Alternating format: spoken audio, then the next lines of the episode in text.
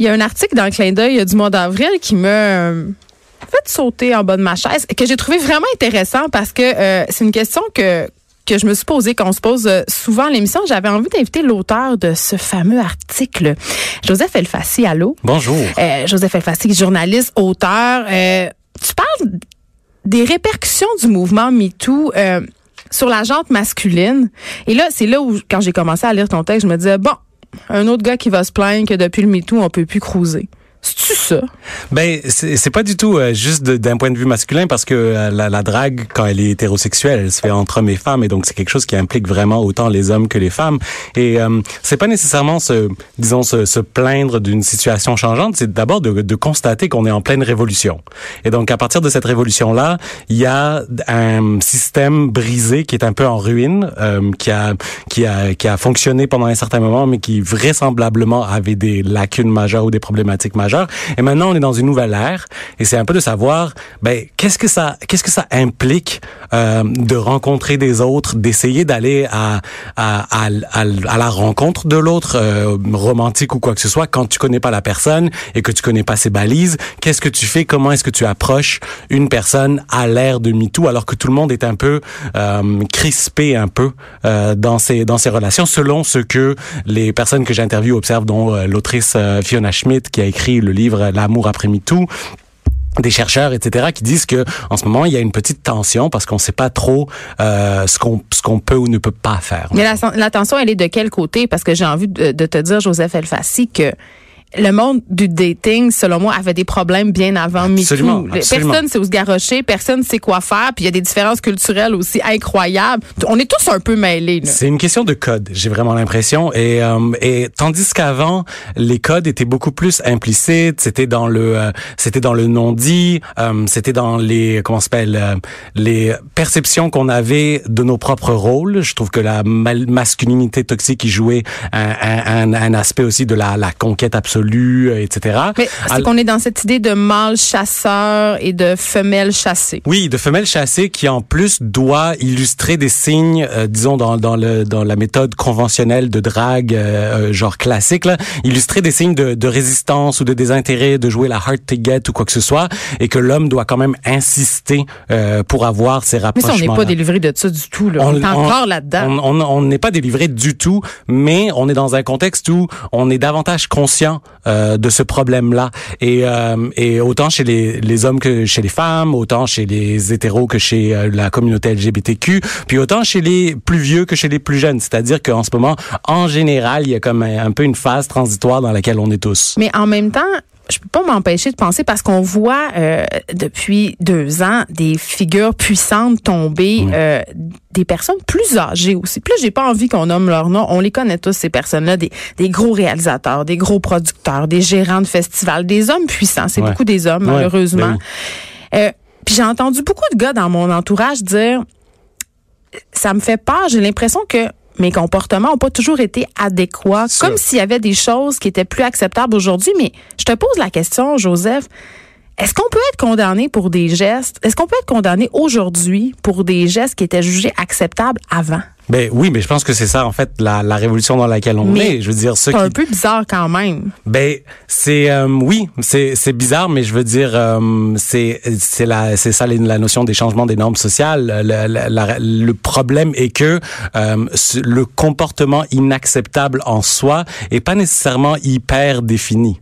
Euh, le- L'inacceptable, du moins, est un spectre dans lequel on peut jouer large. Tu sais, entre le euh, le gossant, le problématique et l'inacceptable, il y a comme toute une variété euh, d'actions, de gestes et de paroles.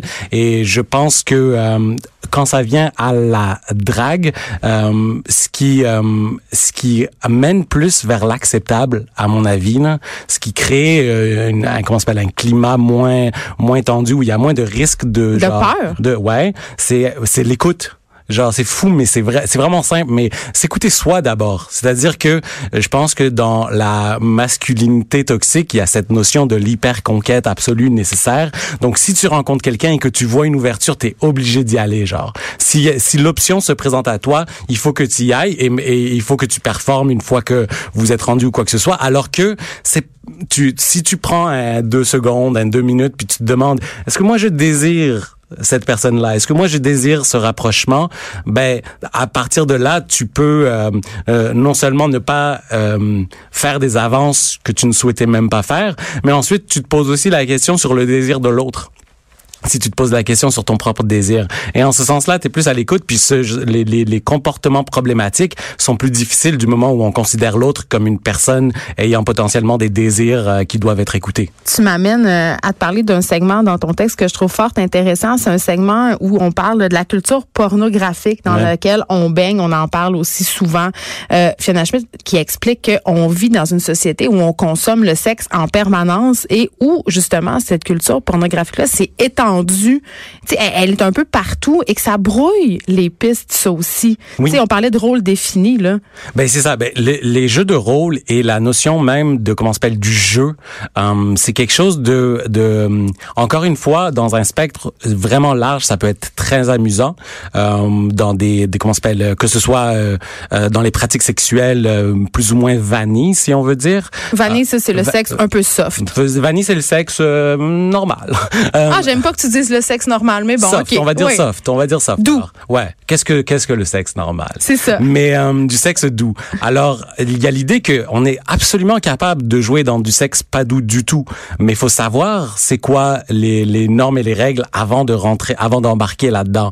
C'est-à-dire de ne pas présupposer euh, que l'autre est into les mêmes choses que ne pas faire un Yann Gomeshi de soi-même. Exact, exact. Parce que c'est ça, c'est pas mal le sexe hardcore parce que oh, je disais ça puis il y a des femmes regardez là, c'est pas la fin du sexe hardcore, c'est pas la, la fin des pratiques sexuelles un peu olé olé. C'est juste qu'on doit s'assurer qu'au cœur de ces pratiques-là, il y a du consentement, il y a du bien-être, parce que c'est vrai que t'as pas envie de faire ça avec quelqu'un avec qui t'es pas à l'aise. C'est juste qu'on joue dans des zones tellement hypersensibles, qui sont tellement liées à nous, de à notre identité de façon euh, différente et à nos expériences personnelles, que euh, il faut une certaine euh, maîtrise quand on joue à ces jeux-là. C'est-à-dire que du moment où on où on est dans dans la rencontre de l'autre, c'est vraiment l'idée de euh, savoir au fur et à mesure et ça n'a pas toujours nécessairement besoin d'être euh, disons euh, explicite et verbal, mais c'est dans un contexte où on communique, puis on se regarde, puis on s'écoute, puis la respiration est un indicateur, la, la, la, pression des mains est un indicateur, comme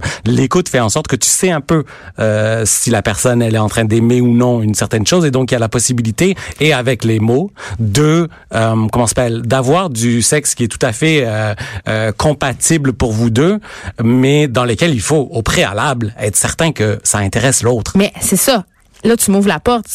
Attends, il y a quand même une différence majeure, puis tu le soulignes, euh, entre ce que les hommes estiment être une agression sexuelle et ce que les femmes estiment. Ça, là, ça m'a jeté en bas de ma chaise, Joseph ouais, on n'a pas du tout la même. Les gars sont un peu comme, ils se sentent pas très concernés. Mais c'est ça ce que Fiona Schmidt disait, c'était qu'avec toutes les personnes qu'elle a interrogées, à peu près toutes les femmes qu'elles ont rencontrées ont subi une forme euh, de, de, harcèlement ou d'agression sexuelle ou ont subi une drague lourde, disons. Alors quoi une drague lourde pourquoi C'est du harcèlement sexuel en gros. Ouais. et euh, et euh, du côté des, des hommes, peu d'entre eux se sentaient euh, concernés dans leur expérience passée ou courante de. C'est qu'il n'y a, pas de remise en question. Il n'y a pas de remise en question. Euh, ça doit être ça. Ça doit être. Il n'y a pas de remise en question. Puis aussi dans le dans un contexte où une personne est, euh, est victime, elle, elle, ressent beaucoup plus euh, le comment s'appelle l'agression que euh, la personne peut-être insouciante, indifférente ou malveillante qui elle le fait sans trop euh, de remise en question par rapport à soi. Tu sais, surtout parce que euh, dans l'éducation et dans la culture généralisée, ces attitudes là sont valorisées. Elles sont glorifiées. Exactement. Donc donc on glorifie une attitude qui devient perceptible chez les hommes, mais qui devient très désagréable, néfaste et euh, oppressant pour les femmes.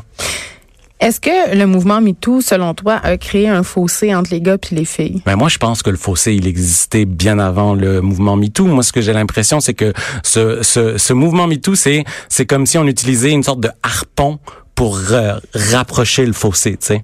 Donc c'est comme t'essaies le, la chose est violente. C'est vraiment comme il y a de la douleur, ça s'effrite, il y a de la friction, etc. Mais c'est dans un rapprochement c'est dans un dialogue, c'est dans la notion de on, guys, ça fait comme vraiment longtemps qu'on interagit de façon plutôt plate. On sait qu'on s'aime bien, on sait que quand on est ensemble, on peut faire des choses vraiment amusantes, mais il serait peut-être temps de considérer tout ce qu'il y a autour, puis de voir que euh, nos euh, désirs, puis euh, nos comment s'appelle, nos nos besoins sont sont écoutés de façon aussi légitime que les vôtres. Hmm. Et, et, dans un dans une façon explicite d'assumer les désirs de chacun, c'est-à-dire d'assumer le désir sexuel chez les femmes explicitement et d'assumer le caractère plus euh, euh, à l'écoute et potentiellement euh, réfractaire des hommes qui doivent pas se sentir constamment obligés d'aller de l'avant. D'être James Bond. Exactement. il nous reste pas beaucoup de temps, mais je, je peux pas m'empêcher de te dire, c'est bien beau tout ça, ton texte, euh, il est super intéressant, mais, mais, il a été publié dans un magazine féminin. Ouais. Il y a pas beaucoup de gars quand même qui lisent euh, le clin d'œil. Euh, comment on fait pour les rejoindre ces gars-là pour qu'il y ait une prise de conscience?